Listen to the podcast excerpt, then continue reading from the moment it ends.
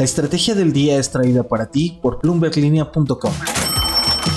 Muy buenos días, feliz 2022. Mientras muchos de quienes escuchan este podcast a diario descansaban estas últimas dos semanas de Navidad y Año Nuevo, hubo varios sucesos que vale la pena recapitular. Así que back to business. ¿De qué nos perdimos? Antes de entrar a otros asuntos esta semana, hagamos un breve resumen de lo que ocurrió los últimos 15 días.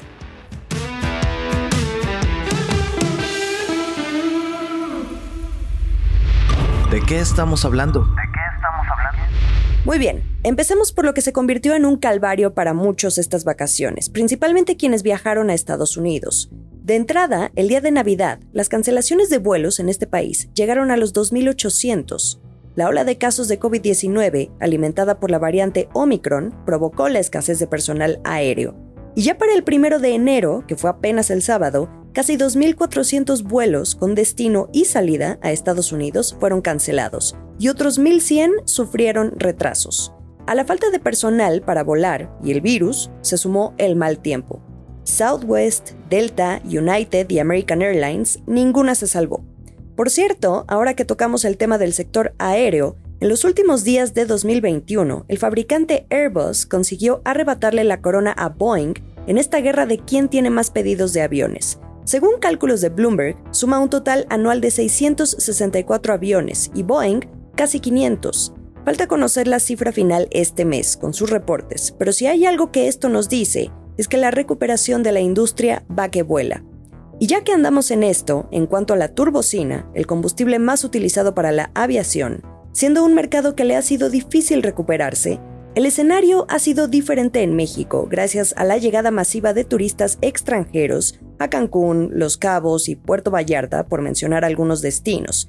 Bloomberg News reporta que el consumo de la turbocina fue más del doble en noviembre y ya en niveles prepandemia. En otros asuntos, en el terreno automotriz, Tesla, con todo y que retiró medio millón de autos por defectos técnicos, rompió un nuevo récord dio a conocer que entre octubre y diciembre entregó 308 mil vehículos eléctricos en todo el mundo. Cerró 2021 con broche de oro. Recordemos que la empresa de Elon Musk ya forma parte de ese selecto club de compañías que valen un billón de dólares, one trillion en inglés. Aunque, también, apenas ayer nos enteramos que en China volvió a subir sus precios por segunda vez en menos de dos meses, esto ante el aumento de la demanda. Y ya que andamos por China, pasemos a Didi, esta gigante, la competidora más fuerte de Uber y que actualmente enfrenta temas regulatorios en Pekín, que la obligan a dejar de cotizar en la bolsa de Nueva York. Didi reveló que tuvo pérdidas de 4.700 millones de dólares al ver reducidos sus ingresos en el tercer trimestre. Acciones y reacciones. ¿Qué ha pasado en los mercados financieros? En el mundo de las criptomonedas, los inversionistas comienzan a prestar especial atención en Ether, porque, con todo y que Bitcoin es la más popular, esta otra se anda beneficiando cada vez más de la adopción de blockchain y los NFTs. Kriti Gupta, de Bloomberg News, reporta que al medir el rendimiento superior de Ether contra Bitcoin, considerando la volatilidad, su valor ha aumentado a niveles no vistos desde el verano de 2018. Ahora, hablemos de lo que sucedió con un ETF de BlackRock. Hablo del iShares ESG, MSCI EM Leaders, que fuera su segundo mayor fondo cotizado en bolsa que invierte en empresas sustentables en mercados emergentes. Este fondo perdió 91% de sus inversiones, dejando sus activos totales en solo 69 millones de dólares, contra los 803 millones que tenía el 21 de diciembre. Se trata de la mayor salida de capital en dos días para un ETF, según Bloomberg. Las razones, según un especialista de fondos mutuos, tiene que ver con el rendimiento inferior que han tenido los mercados emergentes el último año. En México también hubo movimientos. El S&P BMB IPC, que es el principal índice de la Bolsa Mexicana de Valores, estuvo coqueteando con su mejor desempeño anual en 10 años, al registrar un incremento de más de 20%. Y ya que hablamos de récords, el S&P 500 en Estados Unidos cerró con bombo y platillo, con su récord número 70 en 2021. Este índice deja la vara muy alta para 2022. Y para aderezar el cierre de esta sección, en otra guerra de quién es quién, pero en valor de mercado, el de Ford superó al de General Motors por primera vez en cinco años. Hoy Ford vale 83 mil millones de dólares y General Motors unos 82 mil 900, por cosa de nada. Y finalmente, uno que no anduvo tan bien fue la acción de Moderna, que perdió 98 mil millones de dólares en valor de mercado ante una caída del 50% en sus títulos. Las acciones de Meta, por otro lado, Meta antes Facebook, también anduvieron ganando gracias a las buenas ventas que tuvieron los lentes de realidad virtual Oculus. En otras noticias. En noticias de corte geopolítico, no dejemos de prestar atención a lo que ocurra entre Estados Unidos y Rusia. La semana pasada, el presidente Joe Biden y el presidente Vladimir Putin tuvieron una conversación sobre las tensiones en la frontera de Rusia y Ucrania, luego de que Rusia comenzara a concentrar tropas en la frontera con Ucrania.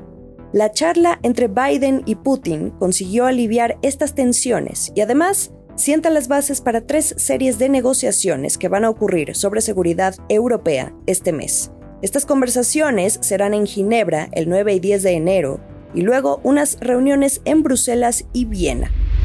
El último sorbo. México para nada estuvo dormido. Hablemos rápidamente de todo lo que ocurrió en el país estos últimos días. De estos temas seguramente estaremos profundizando los próximos días. Octavio Romero, CEO de Pemex, dijo que el país dejaría de exportar crudo en 2023 como parte de esta estrategia del gobierno para alcanzar esta autosuficiencia energética en el mercado de combustibles. En asuntos de salud, el gobierno anunció que los maestros mexicanos van a comenzar a recibir la vacuna de refuerzo contra el COVID-19 a partir de este año. También nos enteramos que la COFEPRIS autorizó el uso de emergencia de la vacuna cubana Abdala, con esto México ya cuenta con 10 biológicos autorizados para vacunar a la población. También la Organización Mundial de la Salud aprobó el uso de emergencia de la vacuna de AstraZeneca, fabricada en Argentina y envasada en México. Ahora pasemos a asuntos comerciales. Canadá planea ir en frente común con México para resolver la controversia de las reglas de origen de los vehículos con Estados Unidos. En temas económicos, la inflación en México sigue alta, pero se desaceleró más de lo esperado. Actualmente se encuentra en 7.45%. Falta conocer el dato final de diciembre en los próximos días. Además, el desempleo cayó a su nivel más bajo desde marzo de 2020. Y en cuanto a finanzas del gobierno, la recaudación cayó 9.1% con todo y buen fin y esta gran prueba de fuego que fue el fin de semana de la Fórmula 1 y el Día de Muertos.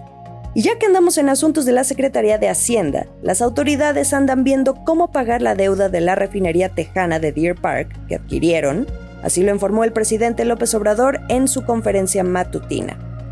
Pero hubo otra gran sorpresa que también la dio el gobierno. Por cierto, fue un miércoles a las casi 9 de la noche cuando tuiteó que Banco de México se preparaba para lanzar su moneda digital sin que el Banco Central emitiera alguna comunicación oficial. También esto ocurrió horas antes de que el presidente asegurara, en otra conferencia matutina, que respetará la autonomía de Banjico, esto haciendo un guiño también a vigilar el crecimiento económico, y lo hizo frente a Victoria Rodríguez, quien ya desde el 1 de enero es la nueva gobernadora de esta institución autónoma. Finalmente, en negocios, América Móvil, tras un desayuno que tuvo el empresario Carlos Slim con el presidente López Obrador, se dio a conocer que pagó a Hacienda 28 mil millones de pesos por la venta de su subsidiaria TrackPhone a una empresa en Estados Unidos. Alsea, por otra parte, anda estableciéndose en Uruguay. Crédito Real vendió 45 millones de dólares de su cartera de crédito en Estados Unidos y Cemex va a vender sus operaciones en El Salvador y Costa Rica. Largo, pero completo el resumen, valió la pena. Estamos listos ahora sí para entrar de lleno a unos próximos 12 meses que perfilan una aceleración en asuntos económicos y financieros, a medida que vemos la luz al final del túnel en este capítulo llamado pandemia. Sigamos el resto de la información en bloomberglinea.com. Que sea un gran año.